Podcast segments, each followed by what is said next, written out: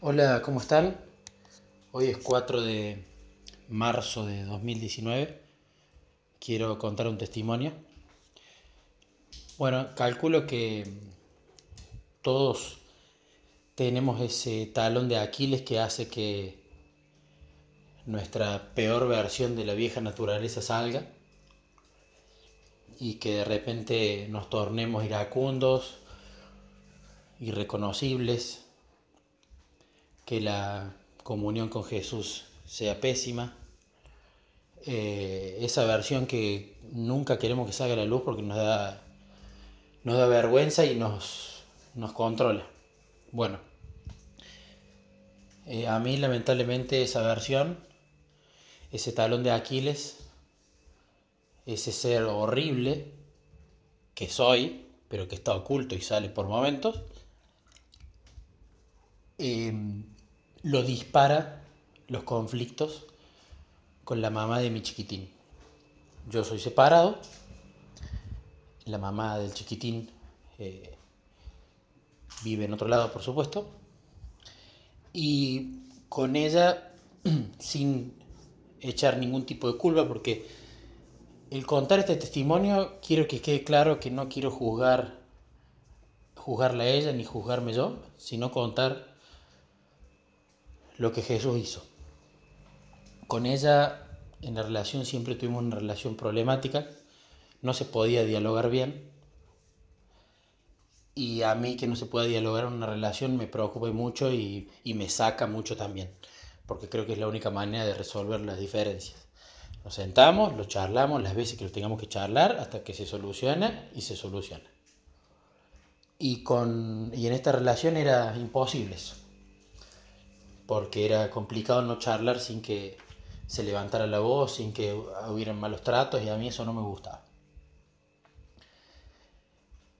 Entonces, siempre que hay discusiones, desde que nos separamos con la mamá, yo me pongo iracundo rápido. Cosa que no me pasa con otras personas. Yo comúnmente es raro que me enoje, pero esto a mí me hace poner en mi peor versión. Y claro, hay un tema muy importante en medio, que es nuestro hijo. Y siempre las discusiones son en torno a él.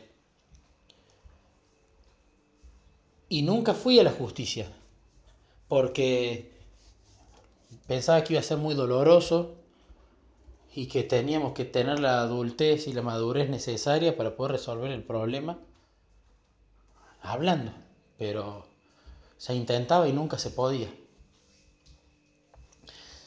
Hasta que, bueno, calculo que también es por todo el tema de, de mi dolor con lo que ha pasado con Mariela, que se ha suscitado otra situación en la cual en mi opinión fue muy injusta e ingrata.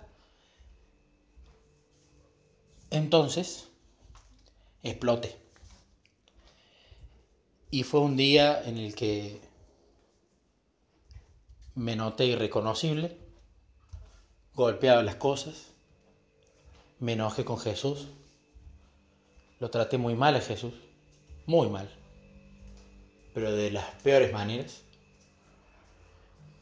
Estaba muy inestable anímicamente, estaba con bronca, de la bronca pasaba el llanto, del llanto pasaba la bronca de nuevo, de la bronca pasaba el pedido de perdón llorando a Jesús, Después pasaba el enojo con Jesús.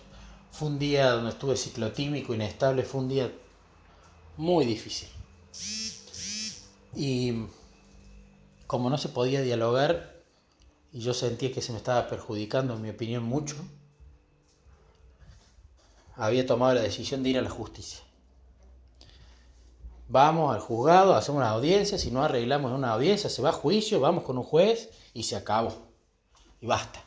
Y cierro este tema, porque ya me canso. Estaba muy, muy iracundo, muy enojado. Y a su vez que estaba enojado por la situación, estaba enojado porque lo había tratado muy mal a Jesús. Y si bien yo sé que si le pedía perdón a Jesús, Jesús me iba a perdonar, ya el maltrato estaba. Entonces decidí hacer eso. Me acosté a dormir, me levanté el otro día Y Jesús dulcemente empezó a, a mostrarme que no tenía que ir a la justicia, que tenía que confiar en la justicia de Dios. Me habló a través de las meditaciones diarias que me manda Rubén Caro, me habló a través de historias de niños que le leo a Nicolás, donde era muy claro de apoyarme en la justicia divina y no en la justicia de los hombres. Me habló a través de Sara Oquendo, otra hermana de la iglesia. Y yo veía que Jesús me estaba hablando. Y yo le decía a Jesús, no, no, no, yo sé que me lo estás diciendo, pero yo no, no, yo quiero ir a la justicia. Quiero ir a la justicia. Y le había comunicado a la madre que iba a ir. Y ella, por supuesto, no estaba de acuerdo. Pero los problemas seguían sin solucionarse y el diálogo seguía sin aparecer. Hasta que un día que volví a recibir un trato que no me pareció, en mi opinión, correcto, no volvió a salir ese ser de ira, sino que me puse mal.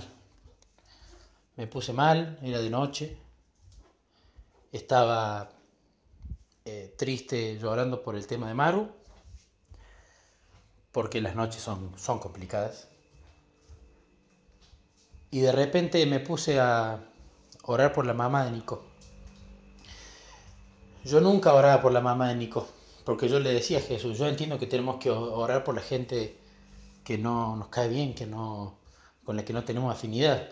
Está en tu palabra, ya lo sé, pero yo le decía a Jesús, no voy a ser hipócrita, Jesús, yo no voy a orar por esa mujer, no quiero, no tengo ganas, vos sabes. Niquito ora por su mamá, yo no quiero orar por ella, no, no lo siento y no, no quiero.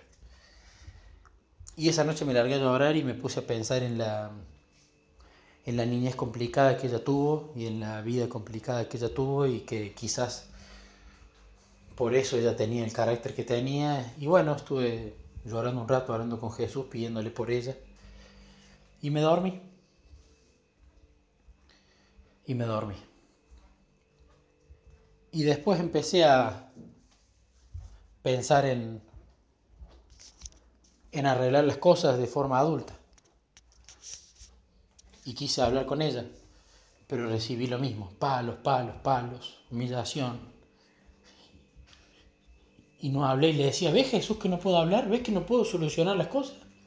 ¿Qué crees que? ¿Que deje que me, que me traten mal? ¿Que deje que digan cosas sin razón y yo con mi uso de la razón no las retruque y explique que está mal? ¿Eso querés que haga? Y sentí que Jesús me decía, sí, eso quiero que haga que no reacciones, que dejes que te traten así, que yo voy a hacer mi parte. Y yo le explicaba, pero Jesús, escúchame, me, me tratan mal, innatamente sale una reacción, no de querer herir al otro, pero por lo menos de decirle, escúchame, no me trate de esa manera. No está bien. Y sentía que Jesús hablaba a mi conciencia y me decía, vos haces eso. Y claro, el, tema había que resolverlo la semana pasada, porque ya venía el ciclo escolar nuevo de Nico y ya teníamos que resolver todos los temas concernientes a, a eso. Entonces le dije a Jesús, esto fue el lunes pasado creo, Jesús, no tengo idea cómo va a solucionar esto, las cosas con la madre están pésimas, no quiere juntarse a hablar ella. A mí me saca esta mujer. Yo lo dejo en tus manos. No sé cómo lo vas a hacer. Si vos querés que yo haga mi parte y que esté dispuesto a dejarme tratar como no me gusta, está bien. Me callaré la boca, me ato la lengua con una tanza, pero ayúdame. Porque a mí eso me saca rápido. Y bueno, Jesús propició una charla en la que empezamos a organizar por WhatsApp con audios los temas de que conciernen a Nico. Y si bien la charla al principio empezó a ser una charla normal y adulta. Después empecé a recibir cosas que me dolían. Y yo hablaba con Jesús antes de mandar el audio y le decía que me ayude a, a no reaccionar y a bajar la cabeza y a recibir esos azotes, pero todo en pos de poder obtener un trato justo para poder estar con mi hijo, criarlo de manera cristiana, como yo quería. Y bueno, Jesús grabó esos audios conmigo. Me sorprendió que en esos audios hasta el tono de voz era normal, cosa que cuando yo estoy herido ya empiezo a respirar más rápido, se nota el temblequeo en la voz. Y si bien recibía azotes y azotes y azotes eh, y cosas que yo consideré ingratas e injustas, se llegó a un acuerdo en el que claramente me veo beneficiado para ver mucho a mi hijo, para poder eh, tener una vida mucho más cercana con él y que a su vez también eso favorezca a su mamá y por supuesto en primera instancia al favorecernos a los dos lo va a terminar favoreciendo a él. Así que después que terminé de grabar los audios sentí mucha paz, sentí la victoria de Jesús y me di cuenta que de ahora en más, cuando haya cosas que despierten ira, tengo que guardar silencio y morderme la lengua, ir a hablar con Jesús y esperar que Él impresione y dirija esa batalla espiritual que se da en la mente para poder vencer al enemigo que en definitiva es quien está usando a la otra persona que me ataca y que yo no termine en el bando enemigo reaccionando de la misma manera, ¿no? Así que quería contar este testimonio, quizás le sirva a alguien que tenga esos momentos de enojo y quiero decirle que con a través de este testimonio que no se preocupe, que lo lleve a Jesús, que tenemos que hacer nuestra parte, por supuesto, pero que cuando nosotros la hacemos y nos, nos sometemos, Jesús obra con la suya.